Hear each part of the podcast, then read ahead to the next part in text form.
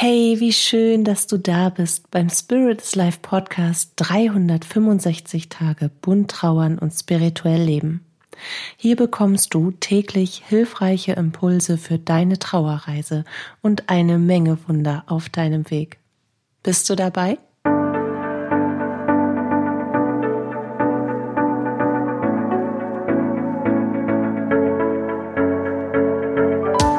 Mein Name ist Katja Hüniger.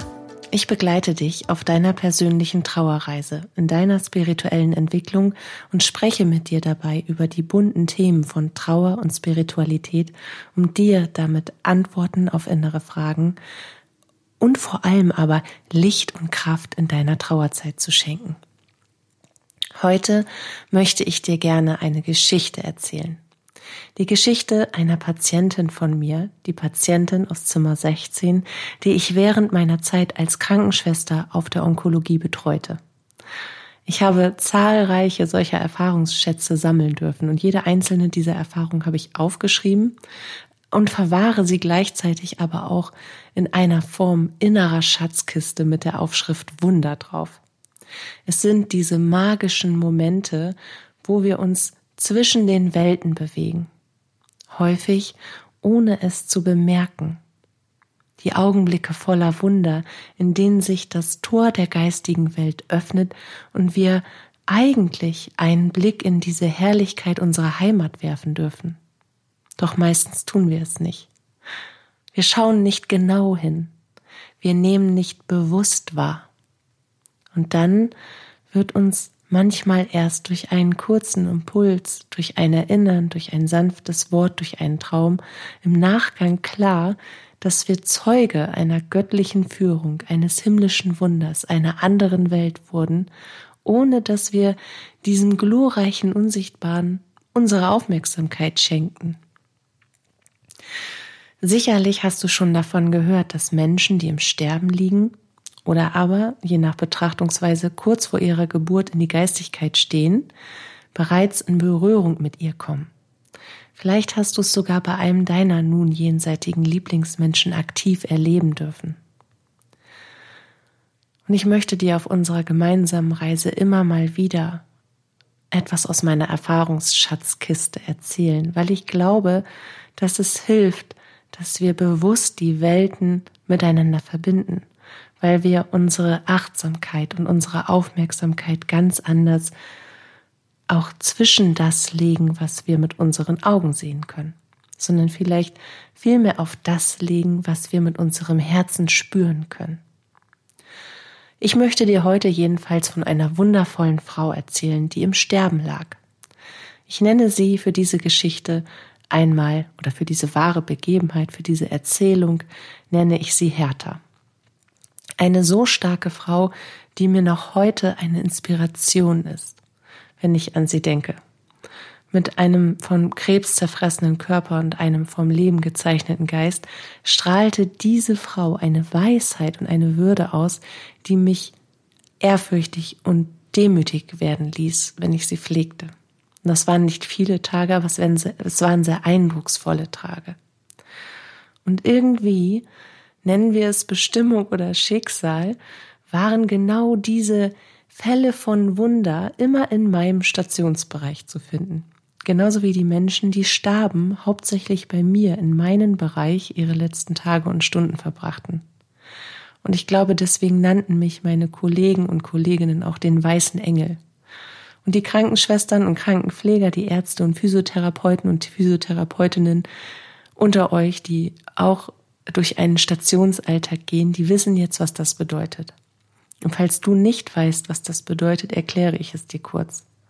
Zumindest bei uns im Norden bezeichnet man eine Pflegekraft als weißen Engel, wenn in ihrem Bereich, den sie stationär zu versorgen hat, also in Zimmer von Zimmer drei bis Zimmer 15 zum Beispiel, die Patienten, die in diesem Bereich, der dieser Pflegekraft zugeteilt ist, liegen, wenn dort verhältnismäßig viele Menschen sind, die dann sterben, friedvoll in Würde und mit einem bewussten und liebevollen Abschied.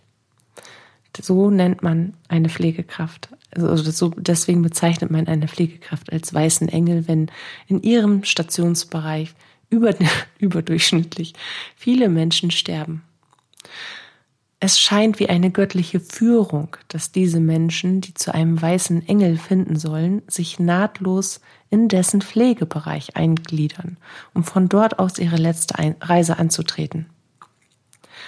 Und mit dem, was ich heute tue, ist es nicht verwunderlich, dass die geistige Welt damals beschloss, mich zu einem weißen Engel zu machen. So durfte ich unser aller Heimat so häufig auch sehr präsent und aus einem eher menschlich-weltlichen Erleben heraus nah sein.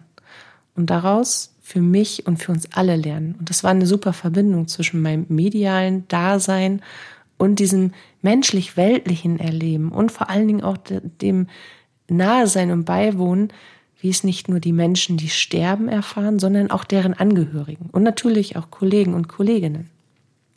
Also ich hatte von allem was zu lernen und das war total fantastisch. Von Hertha durfte ich auch lernen. Ich begleitete sie ganze sechs Tage lang. Also es war natürlich so, dass sie auch vorher schon mal auf Station war und dass sie auch ambulant ihre äh, Chemotherapie bekommen hat und so weiter. Aber Hertha war bis dato irgendwie nie so, so richtig in meinem Bereich. Ich habe sie dann mal mitversorgt und auch mal hier ein Schwätzchen und da ein Kaffee und da, da eine Wäsche oder eine Dusche. Aber das war das erste und auch das letzte Mal, dass sie wirklich in meinen Bereich gekommen ist. Für ihre letzte Reise. Und das für sechs Tage.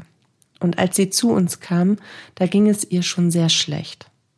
Und das verbarg sie hinter einer unfassbar würdevollen inneren Haltung und was ich noch schöner fand, in einem vertief, in einem total tiefen Vertrauen in Gott.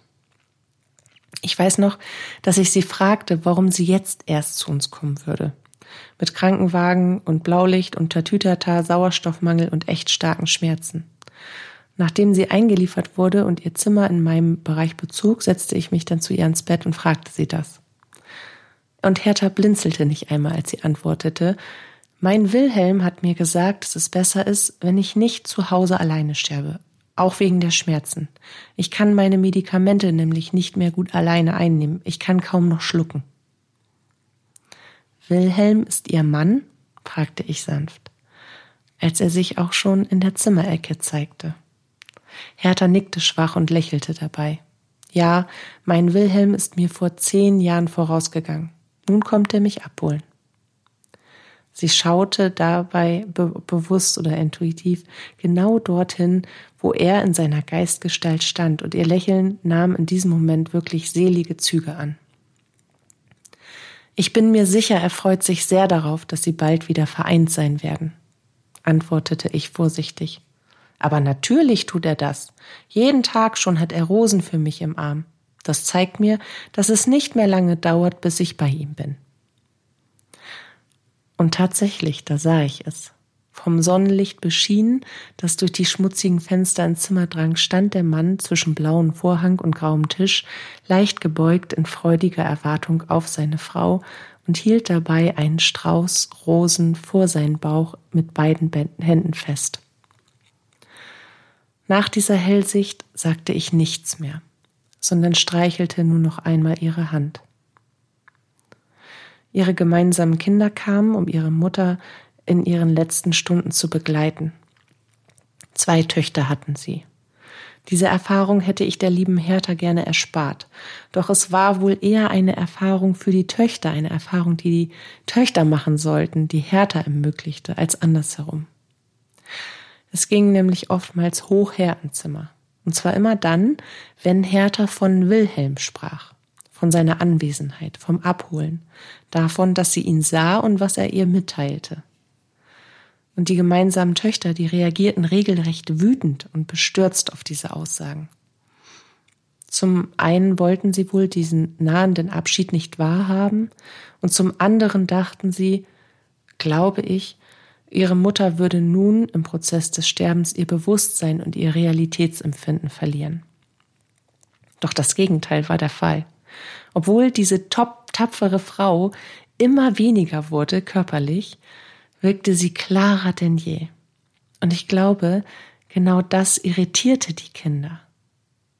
Auf der einen Seite schrumpfte der Körper quasi zu einem Nichts zusammen, aber die Energie dieser Frau, die, die überstrahlte den gesamten Raum. Und die beiden befahlen ihrer Mutter nahezu, mit diesem Unsinn aufzuhören und sich auf sich selbst zu konzentrieren. Dass Hertha genau das schon lange tat, erkannten sie einfach nicht. Sie versuchten sie irgendwie mundtot zu machen, damit sie sich selber nicht so hilflos und vielleicht auch besser mit der Situation fühlten. Ihre Mutter sollte nur das sagen, was sie selbst hören wollten. Doch das wollte Hertha nicht. Und insgeheim feierte ich sie total dafür. Als diese grandiose Frau hinüberging, tat sie das, ohne dass jemand Menschliches in ihrem Raum war. Ich war auch nicht da. Hertha starb während der Übergabe und dem Schichtwechsel, also während meiner Übergabe und währenddessen ich den Schichtdienst, die Spätschicht begann. Die Kinder waren auch gerade wo auch immer, auf jeden Fall war keiner in ihrem Zimmer.